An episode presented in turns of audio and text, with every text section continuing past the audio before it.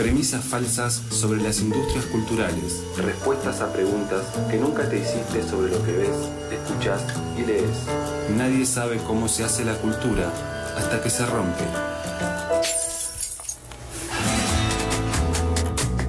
35 minutos pasan de las 14 horas y le damos la bienvenida al señor Santi Can. ¿Qué tal? Buenas tardes. 14.36 ya. ¡Qué locura! Qué locura cómo pasa el tiempo. Te, da- te das vuelta y tac, te clavan otro minuto. Eh, ¿Cómo están? Bien, muy bien, ¿vos? Bueno, ¿sabes quién está muy bien? Papá. El Cine del Plata, después de tantos años de abandono y desidia por parte de primero el capital y después eh, el gobierno de la ciudad. En el- por, por las dudas, viajamos en el tiempo un, un poquito. En el año 87 cerró este cine, hace mucho, mucho tiempo. Yo no existía en este mundo. Mi- ay, ¿Qué año? qué fuerte. 87. Dale. Yo no existía en Ah, este mundo, chicos. no me das el Vos, tampoco. Televiv, no, yo nací en el 85, así ah, que... bueno, bueno, está bien. Yo era el vamos a hablar de 84, DNI soy el más, el más grande. Eh, perdón, nuestro compañero operador del día de hoy, a quien le mandamos un saludo muy grande. Ay, porque no lo habíamos saludado. Nico, Nico tampoco estaba vivo en el 87. Nico, te veo muy joven. 88. Bueno, para que vean joven, cuánto tiempo joven. pasó desde que hubo un cine en Mataderos. Claro. Muchísimos años. Entre otras cosas, porque si uno viene la configuración del el sistema de, de salas de cine barriales en los 80 en la Argentina era bastante grande, pero ese cine cuando cerró, ah, estamos hablando de fines de los 80, empezó a ser, bueno, una, una cadena, un efecto ola, que hacía que, bueno, para que alguien quiera ver una película en la zona oeste o suroeste de la ciudad de Buenos Aires, se tenía que ir hasta el centro, que era Iraflores. Claro, sí, sí. Claro. Era Iraflores, que era como ir hasta un lugar Sí, con Ya. mucho tráfico. con mucho tráfico, con varias salas de cine. Hoy, después de la pandemia, ni siquiera hay una sala abierta en Flores. La única sala que quedaba, que era el Cine Atlas Rivera Indarte, que estaba ya dentro de un complejo de cines, que no era una, una pequeña cadena, digamos, eh, no volvió a abrir nunca más después de la pandemia. Se supone que en algún momento iban a hacer unas obras para reabrir, no pasó. Ahora venden barbijos. Eh, en la- ahí en, en adentro del, del Sí, cine de hecho está abierta una puertita nada más Y y, te eso. venden barbijos. Es muy raro de ver la imagen. Sí, yo pasé el otro día y vi que está bastante derruido incluso el edificio, como que no hubo ni siquiera un Una mantenimiento. de la- pinturita, nada. Nada. Así que no imaginamos que abra pronto. Entonces decíamos, bueno, no tenemos salas hasta Caballito. En Caballito, hace un par de semanas lo comentamos también en este espacio, cerró una de las dos salas, la que operaba la cadena eh, Cinépolis, que de capitales mexicanos que había comprado el Village, lo que era el Village Caballito. ¿Cerró el Village? Cerró el Village. O sea, no, nunca volvió post pandemia. Terrible lo que me estás diciendo. Te estoy O sea, tirando en la Avenida pálidas una tras de Plata. otra. Sí. En la Avenida La Plata y Rivadavia. El de Acoiti Rivadavia. No, el en la Avenida de la Rivadavia. Plata. Ah, el de está sobre- Acoit y Rivadavia. El otro es Cinemark. El otro es Cinemark, que, que está dentro de la cadena de Cinemark Hoyts. Todavía sobrevive por ahora. Y es como el punto más al oeste que hay para ir al cine en la ciudad de Buenos Aires, sin llegar hasta Liniers, que también es una sala que se ha recuperado hace poco por parte de, de la cadena Atlas. Estamos hablando de que hay muy, muy poca oferta de cine en los barrios que no son los del microcentro, Palermo y zonas adyacentes. Y además, en, en particular, si uno se pone a abrir un poquito más eh, la mirada, tampoco hay teatros. El Gran Rivadavia, que se reabrió hace un par de años, está en Floresta y también es como una excepción dentro de la zona. Por eso es tan interesante lo que está pasando con el cine eh, Teatro del Plata. Vamos a empezar a ver que les empiezan a decir cine Teatro del Plata porque un poquito de la, la, la manera de recuperarlo también que tuvo el gobierno de la ciudad fue el meterlo dentro del complejo teatral de Buenos Aires. No va, no va a funcionar, eh, al menos en principio, eh, eh, exclusivamente como cine, sino como sala de teatro, también con, con, eh, funciones musicales. Y va a tener dos pequeñas salas de cine también para mantener esa tradición del cine del barrio, pero no va a tener en principio, por ahora, vamos a ver qué se puede lograr también con el correr de los meses y los años y las gestiones, una sala comercial, digo, no es que van a estar los tanques de Hollywood todas las semanas en el, en el cine de tu barrio, sino que probablemente la programación va a ser más parecida a las salas de, Gomón, etcétera. de la sala Lugones De del, Inca, del- digamos. Claro. del cine de San Martín. Bueno, yo vivo ahí en Caseros y hay un cine barrial que por suerte no cerró y sigue funcionando. Es más, ahora lo están refaccionando, pero, Bien. pero está funcionando, que es el Paramount. Claro. eh, ahí frente a la vuelta de lo que es la sede más grande de la UNTREF, creo, para grado. Y lo que pasa es todo catálogo Inca, lo cual está buenísimo. Yo ahí Claro. vi, por ejemplo, películas recontra copadas y lo único que tenía que hacer, a diferencia de todas las otras veces en mi vida, es cruzar a la estación y listo. Claro. Bueno, eso también vamos a hablar en, un- o escuchar en este caso a María Denti, que es parte de la eh, coordinadora en defensa del cine El Plata. Con ella habíamos hablado el año pasado cuando en plena pandemia y en plena situación de además que los cines no reabrían todavía, eh, las obras estaban paralizadas y el escenario era otra vez el gobierno de la ciudad incumpliendo con acuerdos preexistentes. En un ratito repa- repasamos un poquito cómo fue ese periplo, pero vamos a escuchar un poquito de la voz de María Denti. Un poco lo que veníamos charlando ya, ¿no? Santiago, la participación nuestra de ahora en más depende de cuánto lugar efectivamente eh, nos den en esta mesa de diálogo y que esto se vaya consolidando y afianzando con el paso del tiempo. Nosotros hasta ahora, en lo que fue la previa a la inauguración, estábamos participando de una mesa eh, con las autoridades de- del complejo, con la parte artística del complejo teatral, que la verdad nos tenemos que sacar el sombrero porque son profesionales excepcionales. Eh, nos sorprendimos gratamente del- también de la calidad humana que tienen, ¿no? Eh, eh, ha sido una experiencia fantástica, también con gente desde cultura. Eh, nos sentamos, dialogamos, fuimos pensando todo, nosotros aportamos eh, varios, varias actividades que se sumaron al día del festejo.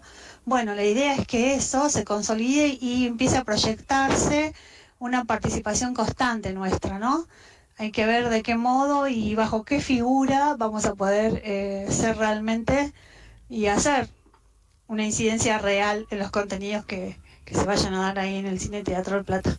Bien, acá lo que tenemos es la voz de los vecinos, las vecinas, les vecines del barrio, que desde la década del 80, cuando cerró el cine, vieron primero que ese lugar quedaba abandonado, después fue eh, un depósito de una cadena de electrodomésticos que cerró en 2001 y a partir de ahí ya no volvió a abrir nada. Era un espacio que, como pasó en muchas salas de cine de la ciudad de Buenos Aires, que eran cines de barrio, sa- salas grandes, no se reconvirtieron dentro de espacios eh, la lógica de los espacios culturales, sino que en general se convirtieron en grandes superficies, o para cadenas de electrodomésticos, o para depósitos, o eh, templos evangélicos, que es una de las... De La las- peor. Es una de La las... peor opción. Es una, si queremos hablar de performatividad y cultura, bueno, pues ahí tenemos para entretenernos un rato largo.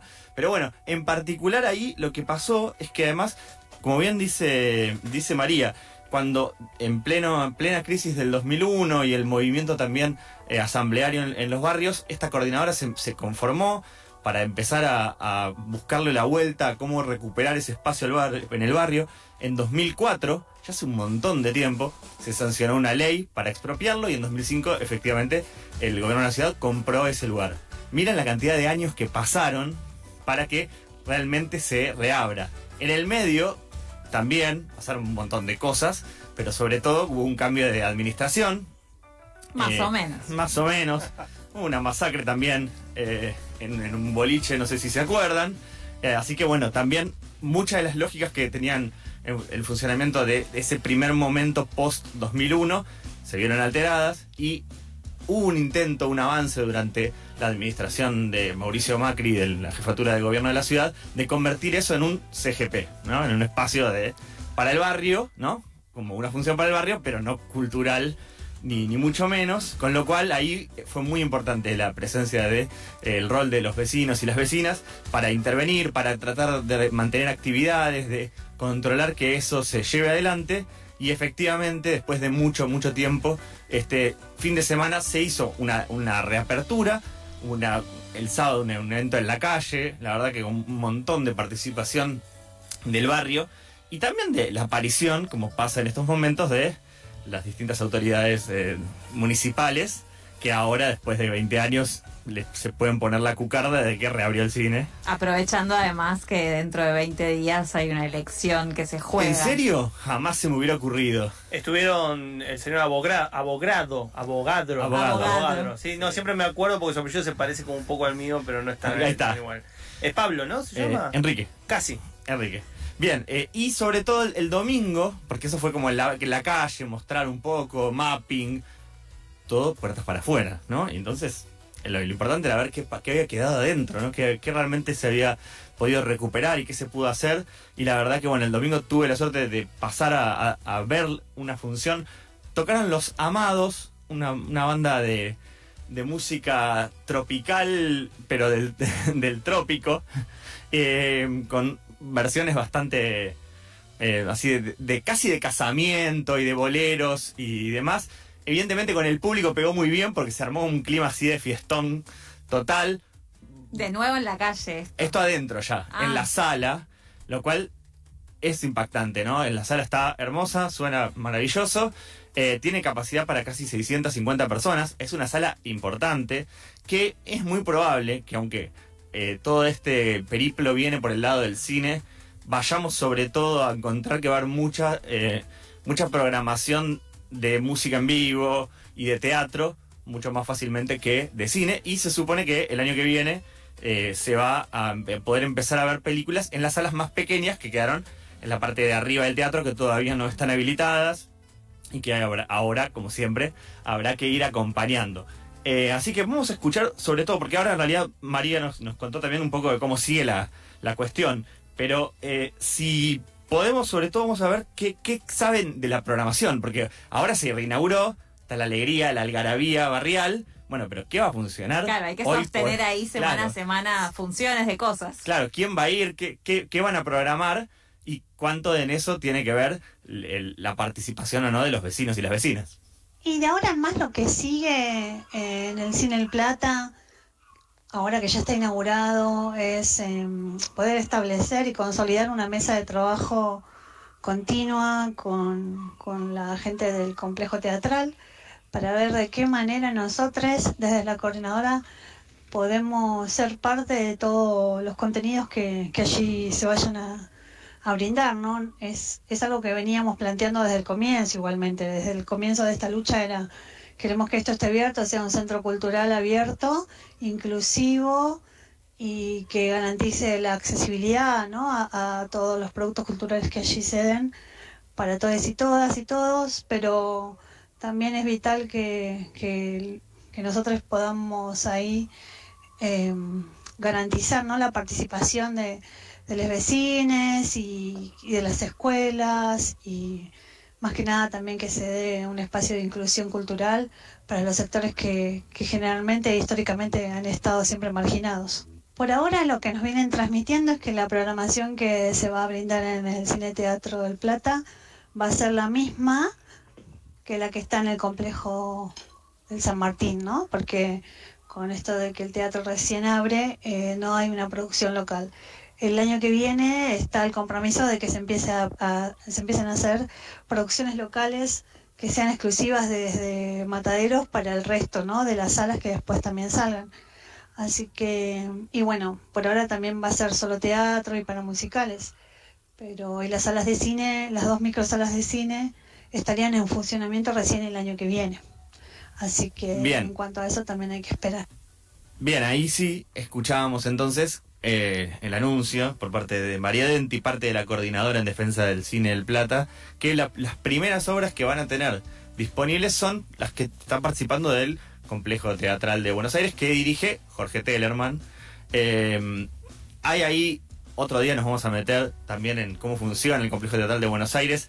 Hay una foto muy emblemática, la voy a compartir en las redes, en arroba premisas falsas y se las podemos ahí compartir también para que aparezcan en, eso que falta. Eh, hay un mapita donde pusieron los, los puntos, ¿no? Las, las sedes del complejo teatral de Buenos Aires, ¿no? Que son tres sedes en el centro porteño, una, el Teatro de la Ribera, más hacia el sur, y ahora, misteriosamente, en un mapa gigantesco, aparece un puntito en eh, Alberdi entre la Razábal y Fonrush, en el barrio de Mataderos, la República Popular de Mataderos, tiene ahora su, su puntito en el mapa, ¿no? Después de casi, eh, cato- no más, ya van a ser, van a ser eh, 16 años de gobierno de Mauricio Macri y Horacio Rodríguez Larreta, descubren que existe la cultura en, en Mataderos, es importante, no es menor. Eh, me parece que los que se lo hicieron descubrir son también los vecinos y las vecinas que sostuvieron esta lucha. Y obviamente, no, no hay que. Tampoco me voy a bajar. Un, permiso, me voy a bajar del pony un segundo para hablar. Ah, estabas en un pony. Claro, era por eso que estaba tan alto. Ahí va. Digo, el, la programación del Complejo Teatral de Buenos Aires es reconocida, es realmente de muy buena calidad. Hay una tradición que preexiste al, al macrismo en la ciudad y que, sin duda, si esa cartelera que hoy por hoy está en las salas del complejo teatral va a Mataderos, ya es un logro gigantesco de los vecinos y las vecinas y sobre todo de la comunidad en torno a eso, ¿no? Ahí hay un rol importante que pueden tener el acceso al teatro por parte de escuelas, de distintos eh, también espacios culturales que llevan adelante tareas, pero que no tienen una sala como esta que está hecha a todo trapo para poder eh, mostrar lo que pasa. Y voy a hacer un último rulito eh, para recuperar, ya que estamos hablando de la pospandemia o, o empezando a salir de la pandemia, el, el circuito de salas de cines está muy golpeado, pero sobre todo hubo un momento en el que en las vacaciones de invierno, cuando ya la vacunación había subido bastante, se subió eh, la cantidad de aforo que se podía hacer en las salas, hubo estrenos de cine preparados para tal fin, que creció mucho la cantidad de gente que fue al cine y después se desplomó brutalmente. Eh, pasamos de varias semanas en torno a los 100, 150 mil espectadores por los fines de semana, que es muy, muy poco. Así que recién este fin de semana que pasó empezó a recuperarse, ya está en 450 mil espectadores.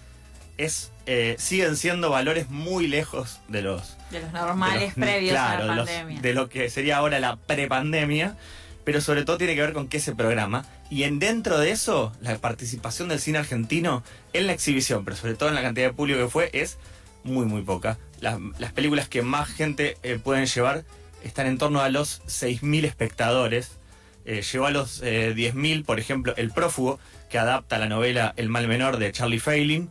eh, y, y es un hito para esa película, la verdad que es importantísimo, pero sigue siendo algo que, que está muy lejos de poder ser algo para festejar.